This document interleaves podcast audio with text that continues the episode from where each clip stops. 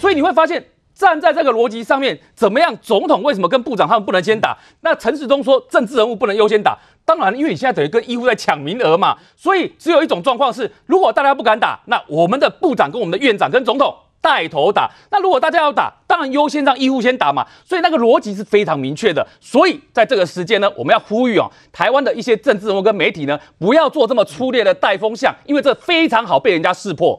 好，所以当这个 AZ 疫苗来到台湾之后，现在我们的在野党是不是开始又在挑毛病，又在找茬了？国栋哥，现在去操作，不管是总统要去接机，或是这个啊、率先去打疫苗等等，我们可以看出这当中的政治操作在里头，甚至是有共产党的痕迹在里头吗？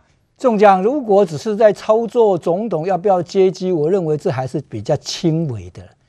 他们到底什么目的？我先给观众看一个东西，这是今天的旺旺。《旺旺时报》他的社论：就责疫苗决策失误。昨天疫苗第一批疫苗进来了，他们的社论马上就出来要就责，就什么责呢？他说：为什么小英政府这个对购买疫苗这么轻忽、这么缓慢，然后把台湾陷入一种叫做防疫的孤岛？哦，所以我们是个孤岛。嗯。然后搞成国人无法出国，外国人无法入境啊！他已经扩大了，哦，这只是这只是先铺陈一下，说这个，因为我们开始自自夸，然后沉迷在第一阶段的这种防疫成果，然后整个轻忽了后面的，所以从这里就可以看，我早就讲这是一场疫苗战争啊，这是疫苗战，台湾早就成为人家的眼中钉了。当捷克的书记主教公开宣称这是生化武器的攻击的时候，我们就必须要改个观念来看这一场疫苗战争了。台湾因为第一线防护做得非常好，对中国那边来讲，简直是像他的背上刺一样啊！尤其是我们不愿意用他的疫苗，那这一下更打击更大了。如果按照捷克书记主教的讲法的话，那我不客气讲，我们把它推论一下。台湾防疫的成败，以及全球对防疫工作的这个进展，等于是在考验这个武汉肺炎荼毒这个全世界的成败如何啊？对，如果我们防疫守住的话，武汉肺炎效力根本就没有这个传染的效力。台湾作为最前线，站在最守在这个第一线上面，不像其他国家第一阶段就没有防备嘛？你看美国现在惨到这个地步了。那些国家急需疫苗来抢救，我们台湾还不需要。但是蓝营不是这个态度哦，统派不是这个观点哦，统派是认为我们应该配合中国那边在做这个大外宣。如果台湾肯配合的话，全世界一定对中国讲赞，因为台湾的防疫做得好嘛。对，我们就是不愿配合他嘛。如果你从这个角度来看的话，哇，那这个问题就严重了啦。第一波疫苗才进来，就要追究责任。防疫中心当然实在很不好讲，说他到底有没有错误，有没有这个来解释这些东西，不需要解释，完全颠覆啊！啊，对，我也一再跟怀说，你们不需要解释这些，对这些东西你们要放在边，你完全定真在整个防疫工作上就好了，其他你不必要去跟他们那些记者在问这些问题，其实有时候连答都不需要去答他嘛，对，民众自然就会评估嘛。第一批疫苗十一万多寄来了。是谁先打？我相信全台湾民众都很清楚嘛，是医务人员应该优先，不会有人争先恐后都要去抢这个东西嘛。可是统派蓝营他们要挑的目的，就是让你民心激变嘛，让你民心可以对这种问题产生不同的看法嘛，这是最大的目的嘛。所以他的社论已经讲出来，我们现在是孤岛哎、欸，我们意思说，当时我们都没有急着抢去买疫苗，然后怎么样怎么样。中国有，我们又不愿意跟他，已经已经讲这么清楚了，所以我说从这个问题来看，这这次这个疫苗战争，我认为到现在为止还只是前阶段的哦，还没有真正进入到后面。你像疫苗陆续进来，大家要抢疫苗，会不会发生就像口罩之乱一样？这是一波。第二波疫苗打下去，现在听说还要打第二剂，这次进来够不够打第二剂呢？又是一波吵架，然后再来一波是什么？反应疫苗的反应怎么样？我印象很深啊，杨志良在当卫生署长的时候，那时候打流感疫苗的时候，造成多少地区发生疫苗的后果后应出来嘛？大家不敢打自己国产的，只有去打进口的。那时候大家就在问说，那为什么卫生单位你就从来不出来解释呢？现在这个问题会不会再拿出来再炒？会拿出来再炒的，尤其是疫武汉肺炎这个疫苗，一定会再继续炒下去。如果是这样下去的话，我们永远没完没了，永无宁日啊！哎，这每天都有，因为这个东西不是短时间可以结束的。武汉肺炎嘛，疫苗后面后续还要来，这么多国家在试，还后续还要来，那大家都在应付防疫东西。如果每天要应付这个东西，你应付得完吗？所以我看着从这个社论，我就看出问题出来了。包括刚刚大家一直在讲的这个这一家报纸，他是他是嘲讽啊，他说陈时中都不知道疫苗底台，是疫苗抵台前两个小时才偷接到通知，他已经在挖苦了。他只是站在一个嘲讽呢，不像另外一家报纸赤裸裸告诉你，你台湾已经变成防疫孤岛了。台湾人民心会觉得说哦，那这么 Q 送回去嘎嘎呢？可是你现在打开所武汉肺炎全球的这个确诊率，全世界已经一亿一千五百万确诊，两百五十万人死亡了。台湾呢，我们本土案例还掌控在这里，守得非常紧。今天宣布也不过是境外又来两例而已，都是滴水不漏在这里严控。跟全世界在比起来，居然会有人拿疫苗来在台湾打这场战争，我是觉得说不是穷极无聊啊。你就居心叵测到让人家难以相信。国栋哥，我帮你补充一下，你刚刚讲的疫苗孤岛，你知道除了我们自己那家媒体之外，这四个字还有谁用吗？哈，你看一下，这个是。环球网在用的社评一模一样，叫做疫苗孤岛，用的词也一样。然后讲说这个叫什么呢？疫苗孤岛困境揭开政治防疫丑态。然后他在攻击台湾，然后攻击陈时中，攻击台湾的防疫的状况。所以你看，连字眼用的都一模一样。所以我才说，国栋哥你讲的居心叵测，跟台湾最大的问题，其实会发现的是。两边唱和用的根本是同样的文，根本是里应外合嘛。对啊，他表面上看起来是好像要攻打陈时中的这个防疫政策的这种，其实目的是整个对台湾整个，而且是要求政府来配合中共的这个防疫工作嘛，目的在这里嘛。我们一直拒绝嘛，然后这一批来的时候，我们还是静待我们防疫中心来分配这个医务人员站在第一线上做，我们只要把我们的防疫工作做的这样的坚固的话。不需要再去紧张，说疫苗有多少进来，每个人都要打。刚讲到他在误导一件事情，因为我们知道台湾人已经一一年多不能出国了。对，他是说因为台湾打不到疫苗，所以台湾人就不能出国 啊。对，感觉现在好像打疫苗的国家都可以出国。我们看到以色列，他们最近疫苗的覆盖率很高。对，他们是最近决定要开放一件事情，去图书馆。对，所以所以我我我我看到这个，我看到这个媒体啊，在上个礼拜有一个大标题头版，他说以色列解封。就下面的留言都是说，你看啊，以色列多好，都可以出国玩了。我们台湾还在困在岛内。以色列是说可以去公共场所，可以去学校上课了。完全错误解读。他们解封是，所以所以说，我觉得我们我们人家打疫苗是过我们去年过的生活。对。那他现在一直把它感感觉说打完疫苗明天就可以出国了，这是完全是错误逻辑。嗯。其实你我们说要达到什么打完疫苗什么疫苗护照要可以出国，那恐怕都要到明年的事情。欧盟现在才在讨论。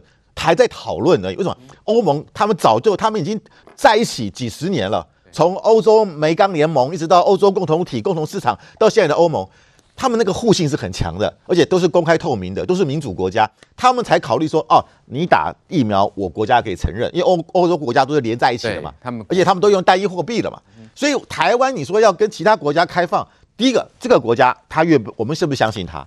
我们愿不愿意互相提供彼此共同的资讯？所以我认为啦，光是这一次中国他对于这个凤梨的事情不愿意跟我们协商，未来打完疫苗之后，我们是不是要接受中国人来台湾？你不不来谈的话，我想也是不可能的事情。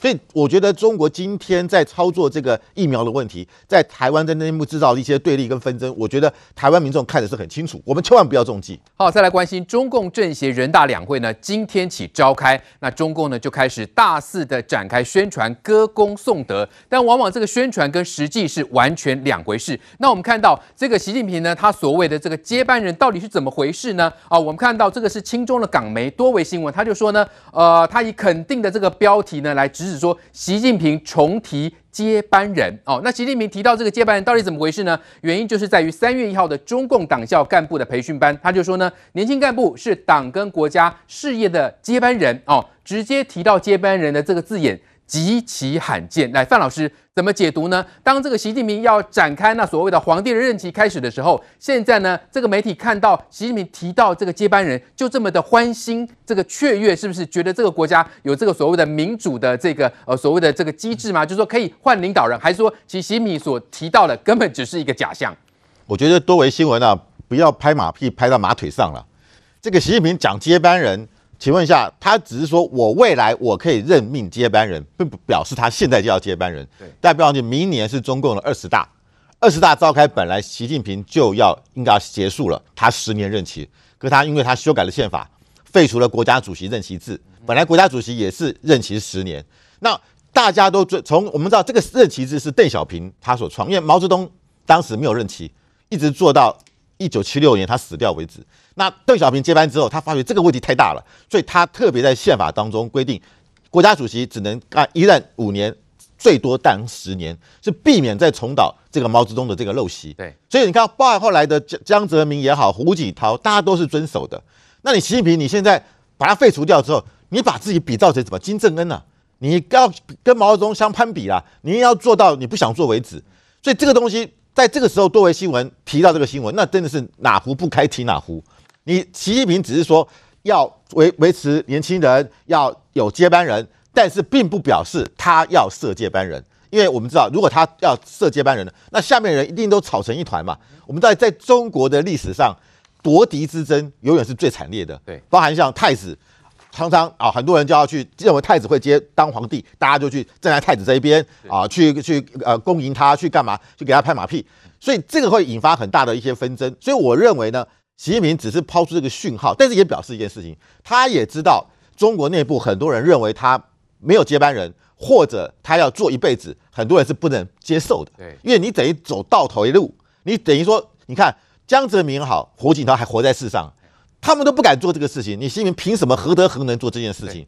你等于让中国未来，请问一下，谁当这个这个总书记，谁就可以做一辈子的话，那太可怕了。对，所以其实习近平本来为什么要这样做？因为他上来之后打这个打击了啊，这个江泽民派系的郭伯雄、徐才厚两个军委会主席，还有啊令计划，还有我们看到重庆市委博书记薄熙来啊等等啊周永康，他怕这些人反扑，所以他干脆哎，我一不做二不休，我永远不下台，你们永远不能够反扑我。可是这样做下去，其实是表示他本来是想用这个方式让自己更稳，可是。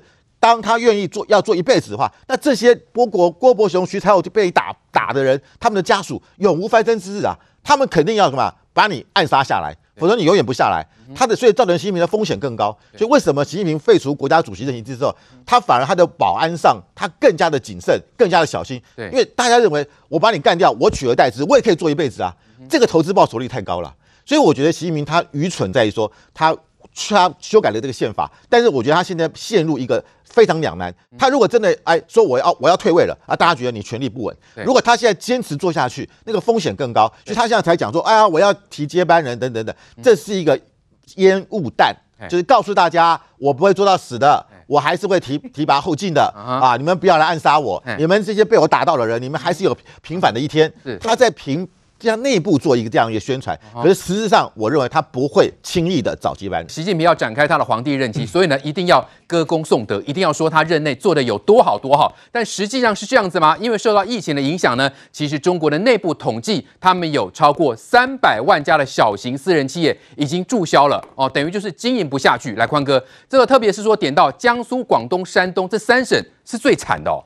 从今天开始，连续两天的时间，两会要陆陆续续的开。这次两会开幕，一个最大的一个歌功颂德，就是习近平的脱贫。他一直把脱贫视为是他任内当中最重要的一件事情。但是脱贫严格上来说，它是一个数字游戏。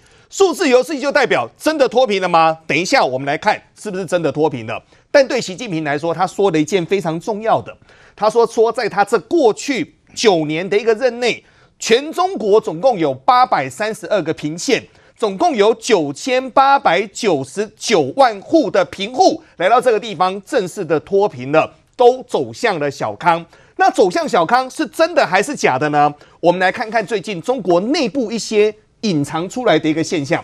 我们现在看第一个，这个是最近中国内部的一个消息，他们说。单单在二零二零年当中，有三百零一万家的小企业正式的关闭。小企业的一个定义是，他们的人员是在五人到十人以下的，这个叫小企业。有超过百万家的一个小店倒闭关门，这其中包括了江苏、广东、山东，它的灾情最严重。请各位注意哦，江苏、广东、山东都是一级的一个商业区。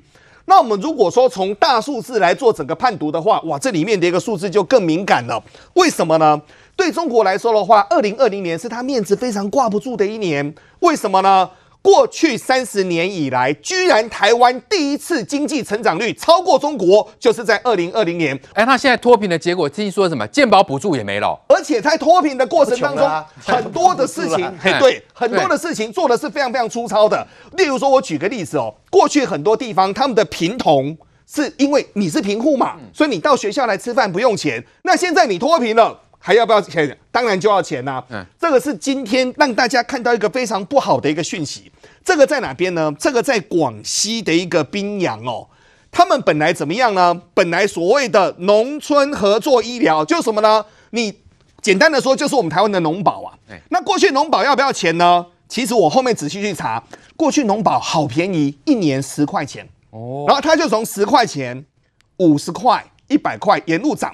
涨到二零一九年的时候，陆陆续续全国平均是在两百五十块到四百块之间。很多人会说：“哎呦啊，他们的农保怎么那么便宜？”、各位，你如果一年你的年收入只有五千块人民币，你要缴四百块的一个农保，你这个保险几乎涵盖你的收入的百分之八哦。可是后面更糟糕的事情发生了，他们本来二零二一年农村合作农保有两百八十块，对不对？政府补助，但是呢，到了。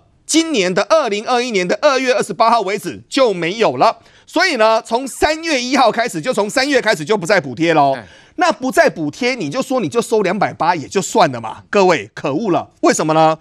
每人需交七百二十元一年，诶，这个不是又涨价了吗？对。然后后面还跟各位说哦，你要自己来缴交哦，以免自误哦。哎、那我们说一年缴七百二十块，那这些贫户辛苦了，为什么呢？刚不是才跟各位说吗？很多人的收入是平均是一千零九十块，我们把它乘以十二，一年大概是在一万两千块人民币到一万三千块人民币。你缴保险缴了这么多，你要不要吃？你要不要用？好，再来关心台海局势哦。那共军多次扬言要攻占东沙岛跟太平岛吗？因为他们最近不断的进行三军。联合登陆演练哦，武赫的意味非常浓厚。那它这是由多艘的这个军舰组成一个远海的联合训练编队，最近是进行跨军种联合登陆演练，还出动野马级的气垫登陆船哦来玩。怎么看这样的发展？是不是要先针对这些我们的外离岛，在南海部分要开始姿势呢？这个演习不是新闻，嗯啊，他们常常在做。事实上，中国没有能力的时候，就会告诉你和平。他有能，中共有能力的时候，和平是你要遵守，他不用遵守。他在奥巴马担任美国总统的最后两年，习近平是当着奥巴马的面讲南海非军事化，后来反而是川普帮奥巴马讨一个公道，说你骗我们的总统，不止军事化，飞弹、雷达什么都在弄了哈。所以他现在我们要知道，南海诸岛哈都有一个共通的特色，就是易攻难守。只要准备去打的哈，守军都很难守，因为太平坦，放的人数、武器也有限。我们台湾如果准备好，我们有个复疆计划哈，或者复归计划，如果他占领了，我们要打回来也可以。这个局势我们要搭配两件事情。第一件事情是美国在这两天四个动作，大家要注意。第一个，美国的印太司令部的司司令 Davidson 提了四点。工作要求，希望国会支持。其中有一个就是在关岛要部署大量的反舰飞弹，他直接讲出来哦，针对中共的军舰哦，而且要保护的就两个地方，一个就是台湾，一个是日本哦，正式提出来的哦。第二个动动作是美国海军陆战队的这个指挥部哈宣布，美国海军陆战队即日起进行兵力调整，downgrade 把俄罗斯降级，focus。集中对付中国共产党。微软这两天有个讯息，就是说中共以为啦，拜登上任之后可能日子会好过一点，结果没想到他们说比川普时代的这个日子更难过啊。用 AP 美联社今天有个社论讲说，拜登已经寻求全世界的合作，除了一个国家中国。所以拜登会怎么处理？当然，我们还要长期来观察。对，美国还是只有美国的国家利益。我们现在能分析的就是中国现在的习近平主义、习近平 agenda、习近平梦不符合美国跟他盟友的利益。对，第二个，台湾的民主经贸的存在是全世界共同的利益。这两件事情对台湾来讲，才能确保未来二十年到三十年的经济。